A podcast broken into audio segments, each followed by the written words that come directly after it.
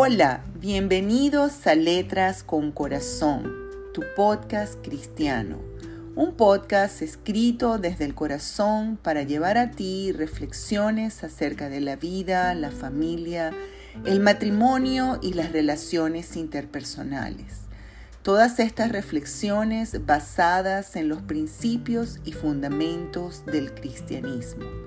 Soy Rosalía Moros de Borregales y les saludo con mucho cariño desde la ciudad de Caracas, Venezuela.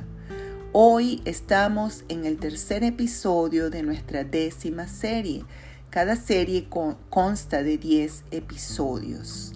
El episodio de hoy en esta serie que he denominado por el proceso que estoy viviendo de duelo, la sanidad. Y el episodio de hoy ha sido llamado La Carta.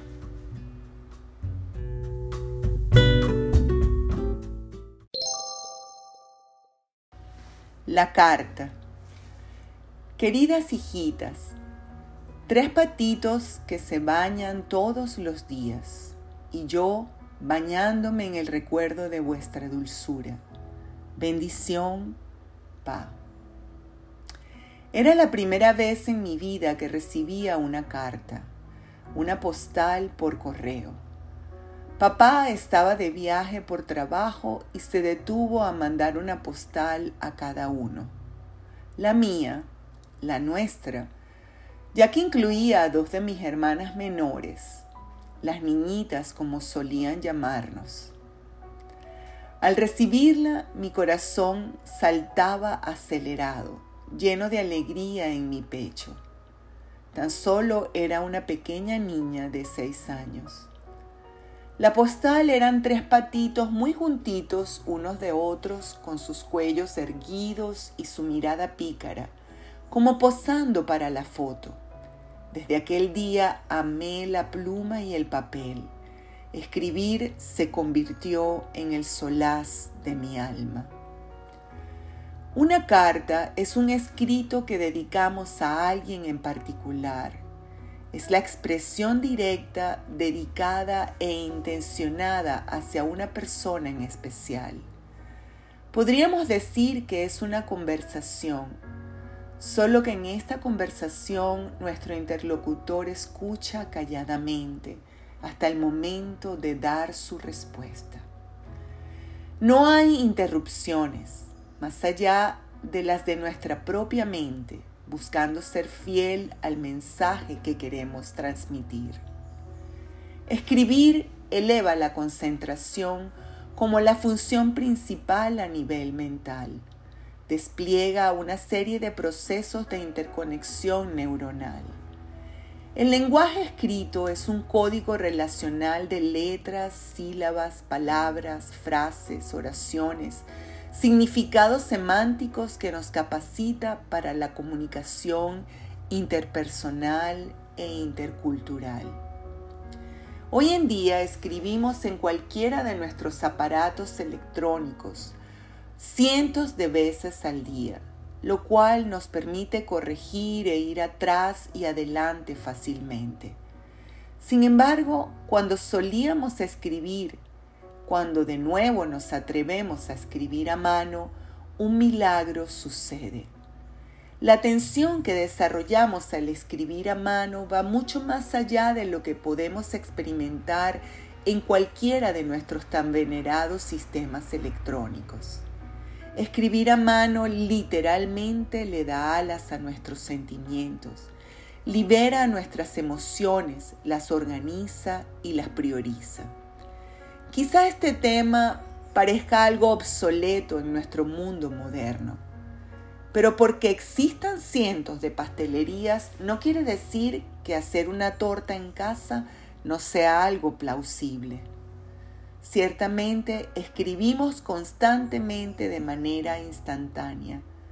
Nos pasamos todo el día leyendo a vuelo de pájaro y contestando la mayoría de las veces de una manera muy superficial algo imposible de hacer cuando escribimos a mano.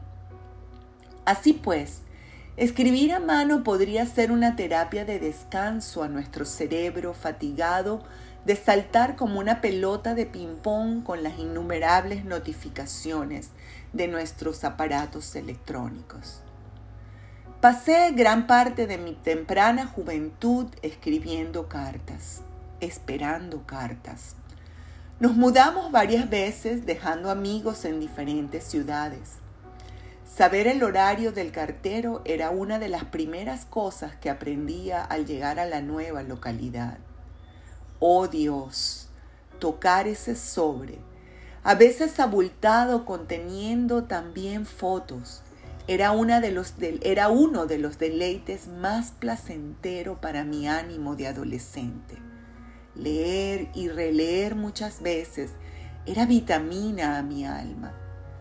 Las llamadas telefónicas de larga distancia eran un lujo que no se podía afrontar con frecuencia. Los minutos se hacían demasiado cortos y los nervios no nos permitían expresarnos. Pero la carta, la carta significaba sentarse con pluma y papel, concentrados en dejar hablar al corazón. Era detener al mundo, porque el mundo era escribir la carta. Tan pronto papi y mami se dieron cuenta que me apasionaba escribir, me encomendaron la tarea de hacer las tarjetas de Navidad para los tíos de cada lado de la familia. Cada uno tenía ocho hermanos por lo que tenía trabajo que hacer. Pronto pensé que no quería escribir lo mismo en cada tarjeta. Entonces incorporé un ejercicio mental, emocional, espiritual, como lo quieran llamar. Antes de comenzar a escribir, pensaba minuciosamente en las experiencias que había vivido con cada uno de los tíos y primos de esa familia. Pensaba en los sentimientos que albergaba por ellos y en las emociones que habían despertado alguna vez en mí. De esa manera mis tarjetas eran absolutamente personalizadas, aunque las firmaba como parte de toda mi familia. Mi familia y los amigos más íntimos saben que no doy un regalo, por más sencillo que sea, sin una tarjeta escrita a mano. Esto me llevó también a coleccionar todo tipo de tarjetas y papeles con mensajes, pinturas y obras de arte de toda clase de diferentes lugares del mundo. Así que mis amigos y mis amados podrían tener una colección de mi colección, dedicadas con la tinta de mi corazón. Eso no quiere decir que no disfrute intensamente la maravilla de la tecnología que me permite tener más de, más de 10.000 fotografías en mi teléfono inteligente. Después que pasé toda la vida haciendo álbumes para atesorar recuerdos.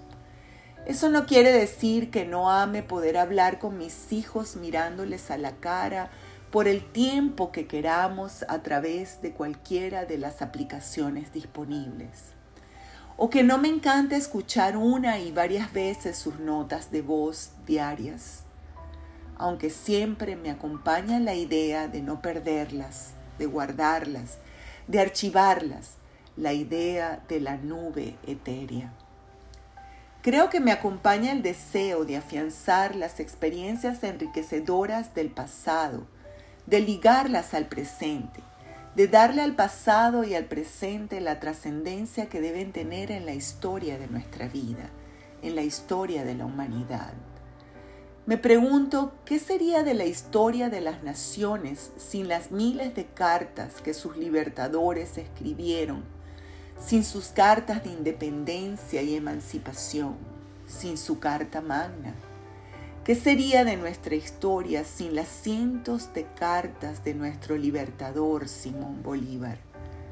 ¿Qué sería de la historia de mi familia sin las cartas de los siete años de amores que nuestros abuelos tuvieron antes de volverse a encontrar? ¿Qué sería de mi vida y la de mis hermanos sin las cartas de papá y mamá? ¿Qué sería de la iglesia cristiana sin las cartas de los apóstoles Pablo, Pedro, Juan y tantos otros que fueron padres de la iglesia? La historia del mundo está fundamentada sobre una carta escrita a mano, desde la que escribieron nuestros ancestros en las cavernas, pasando por las tablas de Moisés, las escritas con cincel sobre la piedra, las de los pergaminos y las del papel. De igual manera, hoy en día, la información de los diferentes acontecimientos del mundo debe ser escrita, con la diferencia que hará su viaje de un lugar a otro del planeta sin ser llevada por el cartero, con tan solo presionar un botón. Así como podemos enterarnos cada día de los acontecimientos de la guerra de Rusia contra Ucrania, pero los más profundos sentimientos de los que sufren esta miserable guerra seguramente serán encontrados escritos a mano en las paredes de los escombros, en cartas cortas escritas en pequeños retazos de papel o en cualquier superficie que pueda contener sus letras, sus sentimientos grabados en esas letras. Hoy he comprendido que nuestras vidas se convierten en cartas, en cartas que hablan por sí mismas, que las palabras que se plasman en el papel son aquellas que abundan en el corazón, que aún las palabras más bellas no pueden embellecer lo que no tiene esencia de amor. Hoy esta devoción por las letras, las letras del corazón, me ha inspirado a escribir una carta con dirección al cielo. No sé cómo llegará hasta allá, solo tengo la certeza en mi ser que cuando las letras se convierten en nuestros más íntimos pensamientos, cuando pueden describir nuestros más profundos sentimientos, cuando a través de ellas podemos escuchar nuestra propia voz interior, entonces tienen asegurada una entrega especial. Hoy quiero compartirles esa carta que envié al cielo. Amada María Aurora, hermana de mi alma, cuánta falta me haces. Desde que partiste de esta tierra mi corazón llora sin consuelo. Algunos días siento algo suave y dulce como una caricia de Dios, como si Él me hablara cuando te imagino en esa vida donde reina el amor, donde la paz nunca te abandona y donde la enfermedad jamás puede tocarte. Pero la mayoría de los días siento que estoy incompleta, que tengo un hueco en mi ser. Quisiera correr, correr y encontrarme contigo y abrazarte unirme a ti en ese abrazo que te diga una y mil veces cuánto te amo, cuánto me ha dolido tu sufrimiento en esta tierra. Quizá por eso partiste tan tempranamente, simplemente porque cada una de las pruebas que viviste las superaste con tanta valentía y con tanto amor. Esa manera de vivir, ese caminar de acuerdo al corazón de Dios, te hicieron terminar con tu misión más temprano de lo que la mayoría la terminamos. Recuerdo tus palabras cuando me dijiste, en la proximidad del fin, cuando tu cuerpo menguaba, que aunque me sonara algo loco, tu alma anhelaba más fervientemente el encuentro con tu amada hijita y el encuentro con nuestro amado Padre. Encuentros que te producían esa alegría que te reservabas para ti y que solo me expresabas cuando con insistencia te pedía que me hablaras, que me expresaras los pensamientos que habitaban, que se movían dentro de ti, los sentimientos que como destellos de luces emanaban de tus ojitos, en tu mirada dulce y triste, a veces muy triste. Claro, la muerte es la culminación de la vida que conocemos. Aunque tengamos la esperanza de la vida eterna, aunque sepamos que en este planeta hermoso somos solo transeúntes, somos solo peregrinos. Pero los peregrinos siempre van detrás de un sueño y tú, tú tenías sueños guardados en tu alma, y yo estaba en alguno de esos sueños, así como tú estabas en los míos. Ahora los sueños están rotos. Ahora tengo una herida en mi corazón, como si una espada lo hubiera atravesado. Ahora mis lágrimas rebosan y parecieran que me ahogan en el dolor. Es la vida, es lo más seguro que tenemos en la vida.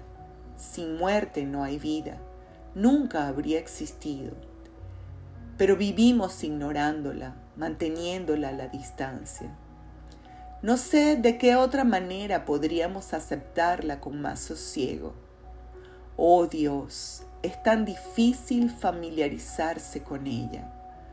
Al menos la muerte de papá fue el final de un largo ciclo de vida, y aunque duele, aunque lo extrañamos, lo aceptamos como parte intrínseca de la existencia. Pero tu partida fue una disrupción fue una flecha que nos alcanzó mientras caminábamos distraídos, ocupados en los afanes del vivir. La enfermedad llegó como un ladrón en la noche, como un asalto. Fuimos sorprendidos por lo inesperado y aún hasta los últimos días todo nuestro ser se negaba a aceptarla. No, no podía ser que un rostro tan hermoso albergara en su interior semejante enfermedad. No, no podía ser que la hermana más tierna y compasiva de todos fuera el blanco de tan grande mal. No podía ser que papá se encontraría contigo antes que con mamá.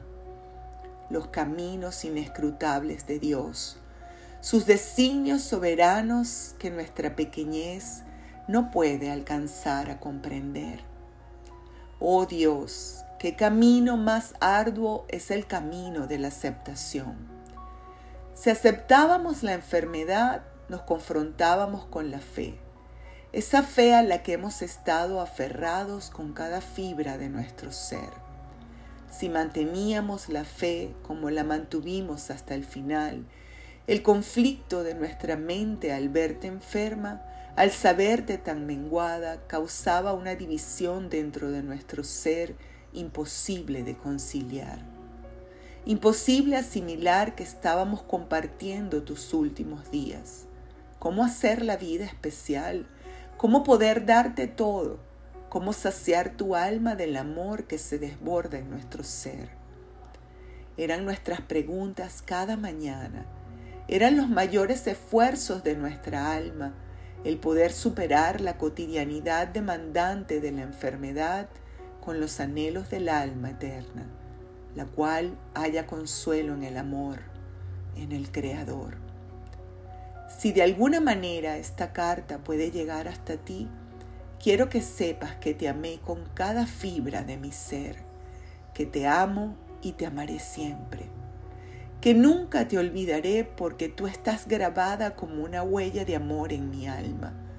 Quiero que sepas que amé tenerte como hermana, que tengo grabados en mi memoria miles de momentos preciosos que vivimos juntas, que compartiste con mi esposo y mis hijos.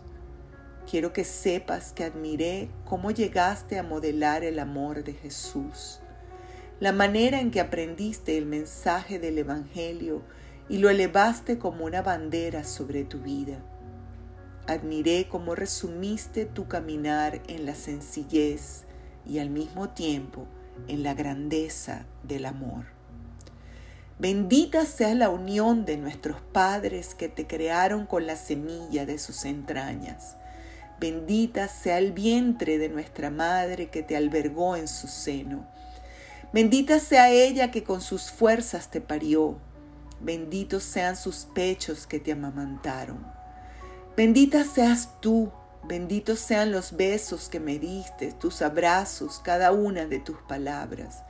Bendita sea tu vida y la huella que dejaste en esta tierra. Bendito sea el día que Dios iluminó a nuestra familia con tu nacimiento, con la luz de una nueva aurora. Algún día te volveré a ver y te abrazaré eternamente. tu hermana Rosalía. En Caracas, a los 23 días de junio de 2022.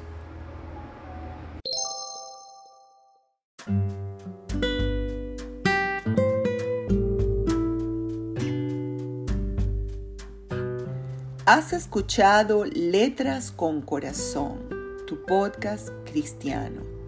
Hoy he traído a ti una de las experiencias más impactantes de mi vida. He abierto mi corazón para compartir contigo este proceso del duelo y de la sanidad, de la muerte, de la pérdida de un ser amado.